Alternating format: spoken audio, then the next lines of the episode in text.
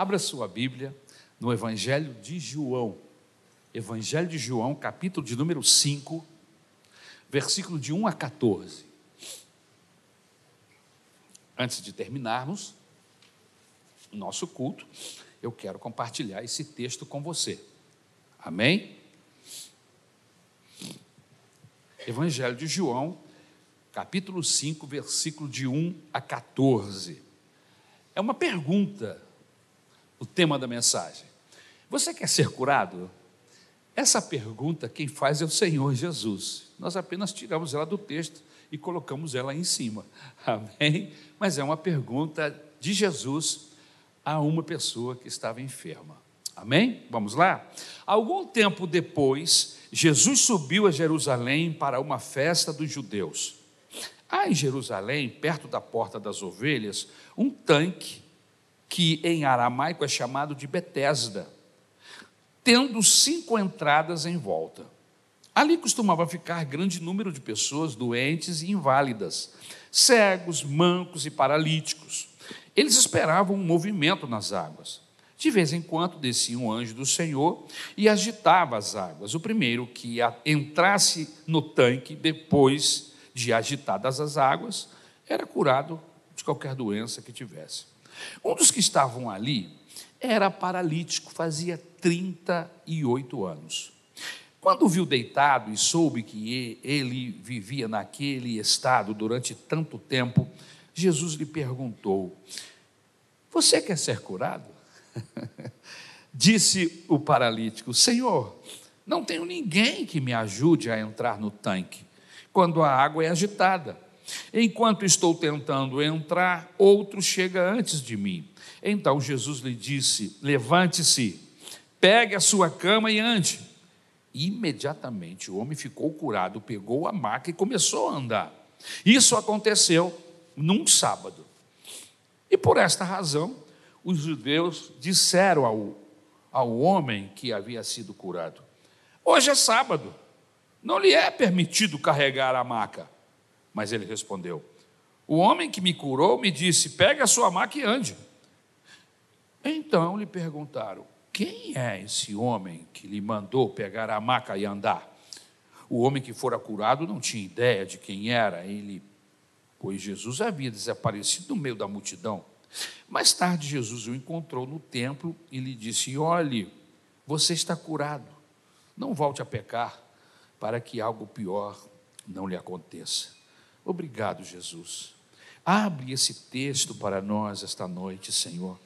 Abençoa nossa mente para que a gente possa entender esse texto, aplicar ao contexto das nossas vidas e, e sermos abençoados. É isso que eu te peço, meu Senhor. Abençoa a tua igreja, aquele que nos ouve e nos vê esta noite, por amor do teu nome, Jesus. Abençoa-nos para a glória do teu nome, é o que nós te pedimos. Amém. Eu não sei se você reparou, mas nós começamos a ler o texto e o texto anunciava uma festa. É isso mesmo? Repara lá. Fechou a Bíblia? Pecou. Pecou. Não feche a Bíblia quando um pregador estiver pregando. Não importa quem ele seja, o doutor da lei, Paulo de Tarso. Mantenha a Bíblia aberta. Amém? Para você saber se está sendo pregada a palavra de Deus mesmo. Amém, irmãos? O texto diz que Jesus foi para uma festa. Ele não foi para um lugar, para um leprosário. Ele não foi para um lugar, ele foi para uma festa, mas lá na festa ele se dirigiu ao tanque de Betesda. Agora, é interessante, queridos, que no meio da festa, a alguns metros de onde Jesus estava, para onde Jesus foi, havia uma multidão sofrendo. Jesus foi para uma festa em Jerusalém, mas enquanto o povo se alegrava, ele deu um pulo lá no tanque de Betesda. O tanque de Betesda, esse nome tem um significado muito especial. Casa de misericórdia. Amém? De uma certa forma, a igreja hoje é como um tanque de Betesda. De uma certa forma, a igreja precisa ser essa casa de misericórdia. Não para acolher ou ser um depósito de pessoas doentes. Não, mas para acolher pessoas carentes, necessitadas de Deus, acolhê-los com amor, com carinho, mas também com cura, com provisão, com milagres de Deus, como acontece aqui neste lugar. Havia uma multidão de gente sofrendo, é o que o texto nos informa. Ali havia, ali, ali havia gente deformada, ali havia gente amassada emocionalmente, ali haviam pessoas com o coração sangrando por feridas que foram abertas. Hoje, neste culto, um culto de celebração, de adoração a Deus, eu tenho certeza que também há pessoas que estão sofrendo. Gente ferida, gente enferma no corpo, gente enferma na alma. Eu, eu queria lhe dizer que esse mesmo Jesus que deixa a festa e vai até um tanque de Bethesda, e chegando lá, ele se compadece dos que estão ali e deste homem que nós acabamos de ler, Jesus está aqui. E ele também se compadece de todos nós. Ele tem o seu olhar voltado para mim e para você. E ele não nos olha de uma maneira coletiva, ele tem um olhar pessoal. Porque nós até o cultuamos de forma coletiva, mas a ação de Deus para com a igreja, lógico que ele às vezes age de forma coletiva, derramando o seu espírito, derramando a sua graça, a sua misericórdia sobre todos, mas na verdade ele quer ter um canal direto com você. Porque ele enxerga você como um indivíduo, você não é mais um número na multidão, você é uma pessoa Pessoa esta que a Bíblia Sagrada diz que foi alvo do amor e da graça de Deus, manifesta na cruz do Calvário, pelo nosso Senhor e Salvador Jesus Cristo. Então, Jesus se importa sim com o seu sofrer, com a sua dor. E assim como ele visitou a casa de misericórdia, chamada Betesda, ele também hoje está nos visitando. Amém? A Bíblia nos garante que onde houver dois ou três reunidos no nome dEle, para Ele, ali Ele estará presente. Então eu creio que Jesus está aqui porque a sua palavra assim o diz, não é porque eu estou sentindo algum tipo de arrepio, não, irmãos, eu não posso me relacionar com Deus através dos meus sentidos humanos, eu creio, é pela fé, nós não, não, não nos movemos pelo que vemos, nem pelo que sentimos, nos movemos pelo que cremos, e nós cremos em Jesus, cremos na Sua palavra, amém? Então, no meio do sofrimento, tem gente esperando por uma cura ali no tanque de Betesda. E o texto diz que havia um anjo que descia e movia a água, e o primeiro que saltava no tanque era curado. E todos estavam ali meio que nessa expectativa de que esse tal anjo aparecesse. Eu não vou entrar na questão do texto, mas em algumas versões esse texto está entre parênteses. Esse texto está marcado. Amém? Porque é, quem escreve o texto entende que algumas dessas coisas não constam nos originais. Amém? Mas fazia parte da tradição. Por isso, está entre colchetes. Amém? E o texto bíblico diz que no meio de tantos gemidos, ecoa-se uma pergunta. Quando Jesus viu aquele aquele homem enfermo, e ele soube que ele já estava ali há tanto tempo 38 anos. Jesus então lhe faz a pergunta fatal: Você quer ser curado? Essa mesma pergunta está sendo feita a nós, a você que entrou aqui enfermo no nome de Jesus. Amém? Entrou aqui enfermo. Essa pergunta está feita para você. Você quer ser curado? Você que já tem esperado tanto tempo, você quer ser curado? Você que já tem buscado solução para a sua vida em tantas outras alternativas, você quer ser curado? Você que já viu tanta gente ser curada à sua volta, você quer ser curado? Você que já viu tanto tantas pessoas enfermas e doentes alcançarem a bênção. Você quer ser curado? Você que, que já não tem mais forças para caminhar na direção da cura, você quer ser curado? Essa é a pergunta de Jesus para muitos de nós aqui esta noite. Eu, eu quero grifar algumas questões importantes aqui nesse texto. Eu fiz uma pergunta, Jesus nos faz uma pergunta. Você quer ser curado? E eu quero lhe responder o seguinte: Você pode ser curado, sim. Como eu vou ser curado, pastor? Eu frequento reuniões aqui nesse templo há meses, há anos. Eu estou pedindo a Deus já há semanas, há meses que Ele opere na minha vida. Esse homem também estava numa situação semelhante à sua. Talvez este homem estivesse ou está nessa situação no texto há muito mais tempo. 38 anos é muito tempo. Mas por que, que eu creio que você pode ser curado hoje? Por que, que eu entendo que hoje pode ser o, o dia da manifestação de Deus na sua vida?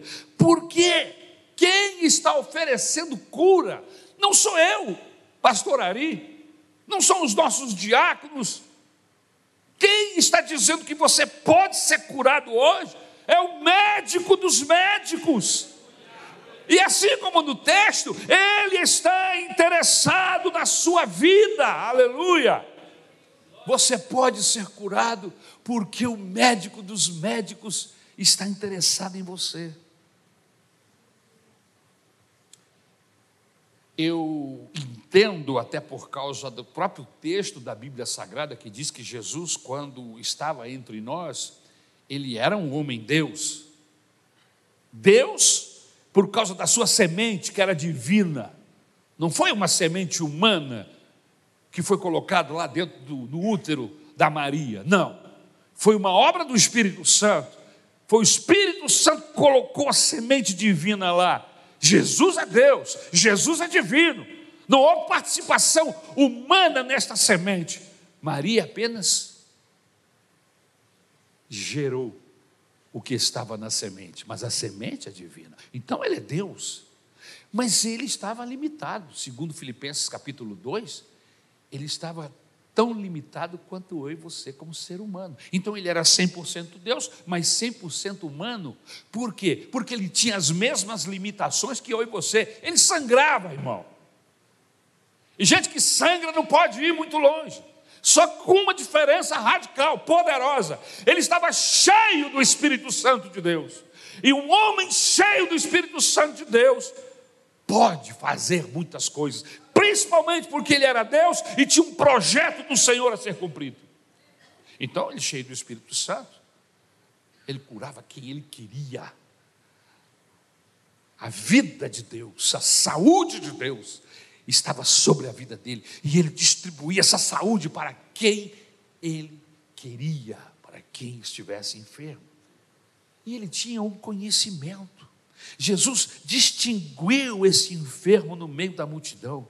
Aquele homem, queridos, era uma, uma maquete da desesperança. Aquele homem, ele já não tinha mais sonhos para sonhar, sua causa é, estava totalmente perdida o texto diz que ele estava ali há 38 anos. Uma pessoa que está há 38 anos esperando um milagre, não deve estar cheio de animação, cheio de alegria, empolgado com a vida. Não, ele estava lá jogado e, como ele mesmo diz, ele não tinha tempo. Quando o tal do anjo é, arrepiava as águas, movia as águas do tanque, e ele tentava chegar lá, alguém pulava na frente, ninguém o ajudava. Palavras do próprio homem.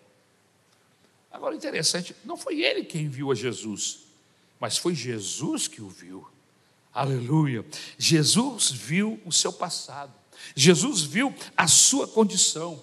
Jesus não apenas viu o seu presente, mas viu o seu futuro. Jesus viu que a causa da sua tragédia era o pecado da sua juventude. Jesus viu que, que ele estava colhendo o que havia plantado. Jesus viu uma triste história de pecado.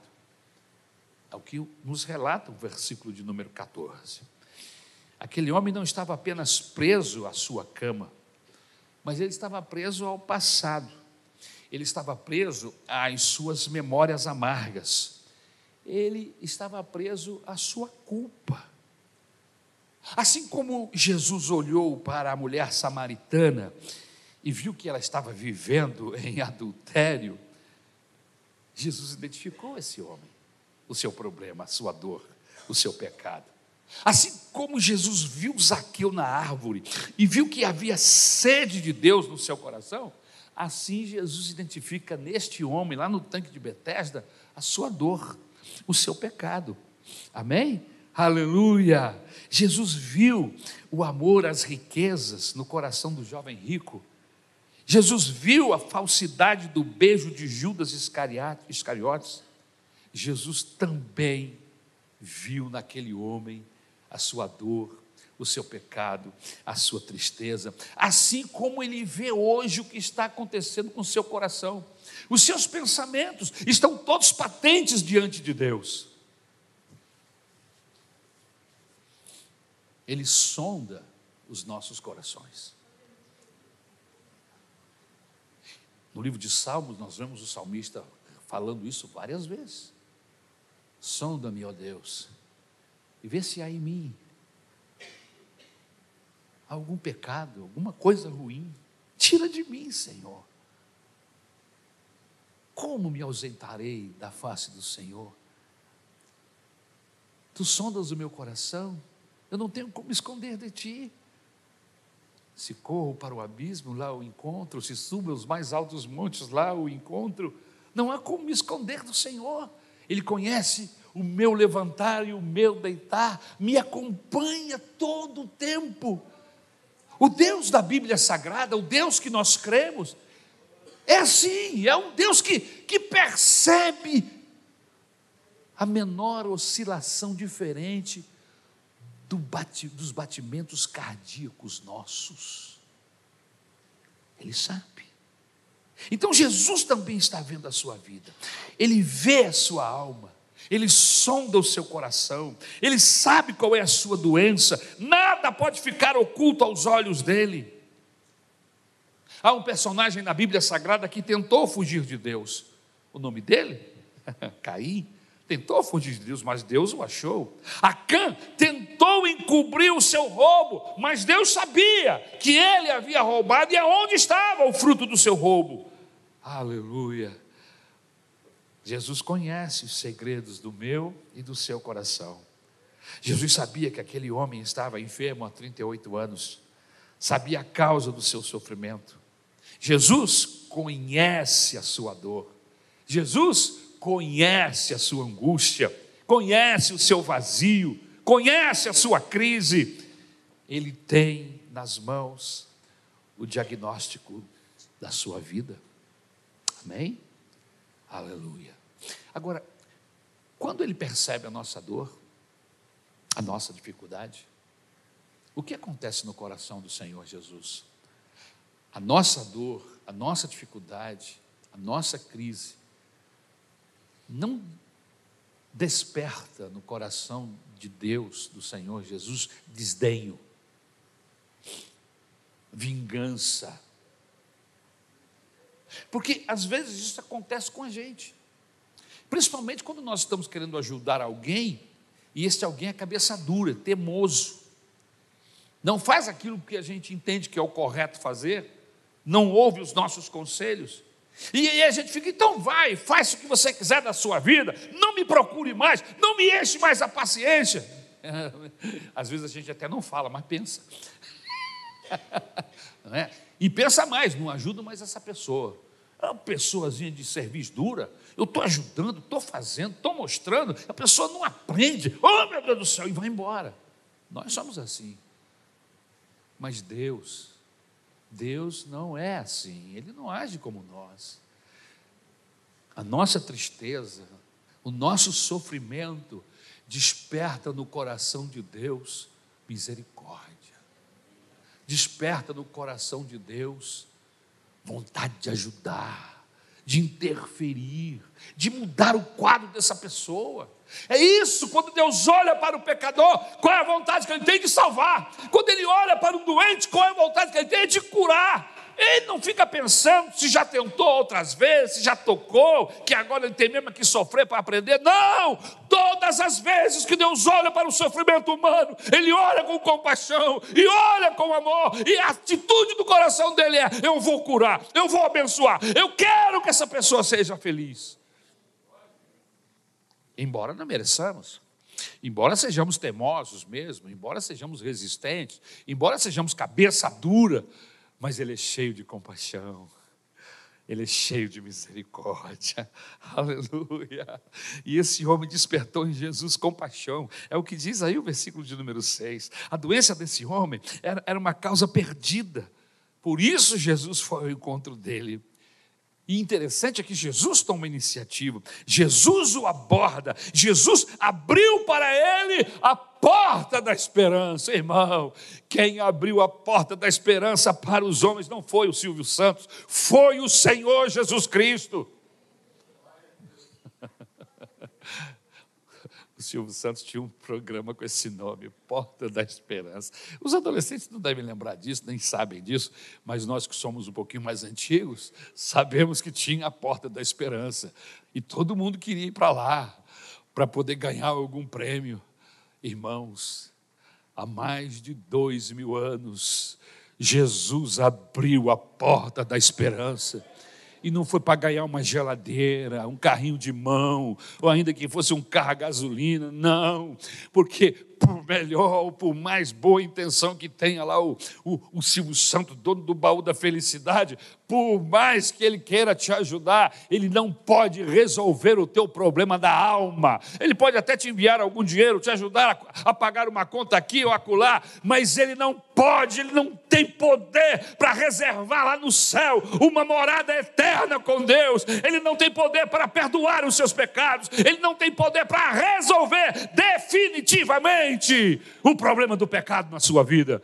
Mas hoje, o verdadeiro autor e consumador da nossa fé, aquele que realmente pode dar esperança ao homem, ele te diz: se você abrir o seu coração esta noite e confiar em mim, eu vou fazer um milagre na sua vida. E o maior milagre que ele vai fazer é perdoando você dos seus pecados, assim como ele ainda perdoa os meus. Amém?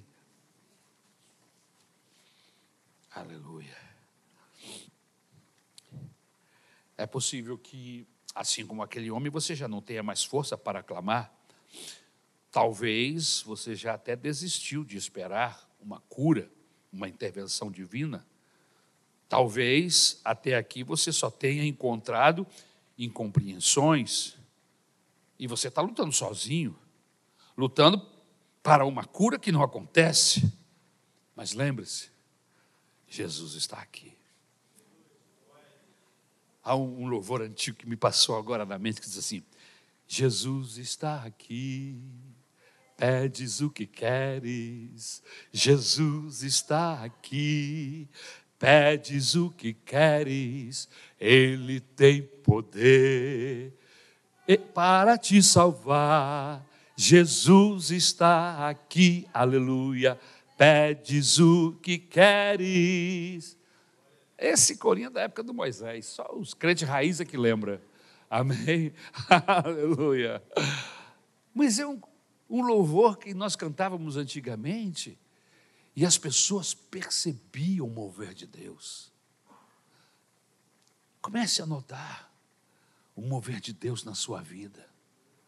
Não se deixe levar pelos, pelos nervosinhos, a gente fica nervosinho, altera o tom de voz a gente acha que nós temos a solução para resolver os problemas imediáticos da nossa vida.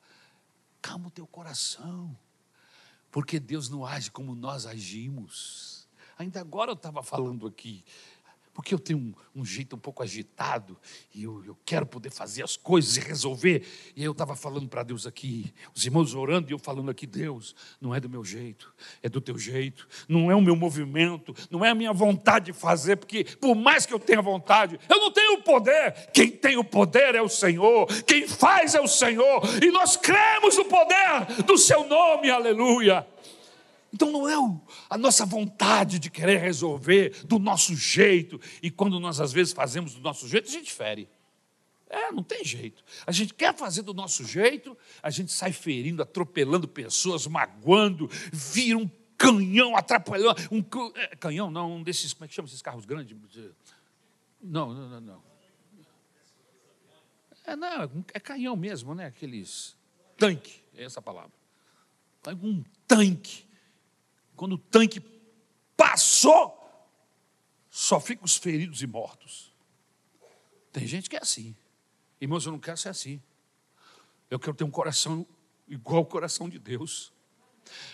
Eu quero, eu, eu, eu quero ter um coração de pastor, não um coração de administrador, irmão. Eu não quero ser administrador. Pelo amor de Jesus Cristo, Senhor, me livra disso. Eu quero ser um pastor que tem um coração igual ao coração de Deus sensível à dor, sensível à dificuldade das pessoas, que espera no Senhor o momento certo de Deus agir. Quando os nossos recursos acabam, aleluia, somos fortes candidatos para o milagre de Jesus.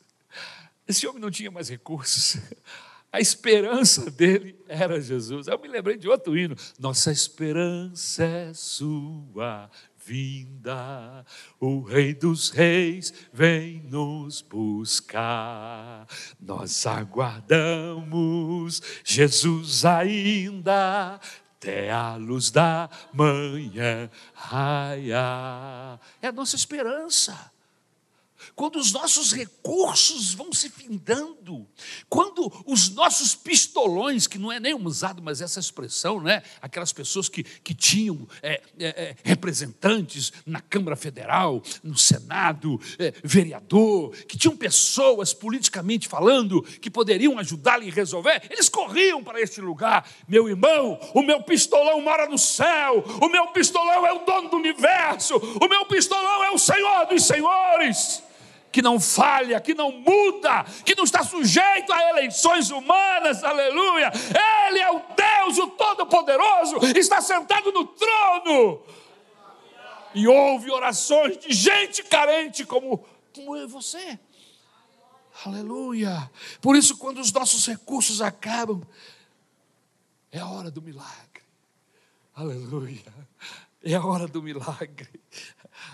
Aquele homem estava só, não tinha ninguém por ele, não tinha saúde, não tinha paz, a solidão era a marca da sua vida. Aparentemente ele havia chegado ao fim da linha, ao fundo do poço, mas quando se viu desamparado, Jesus lhe estendeu a mão.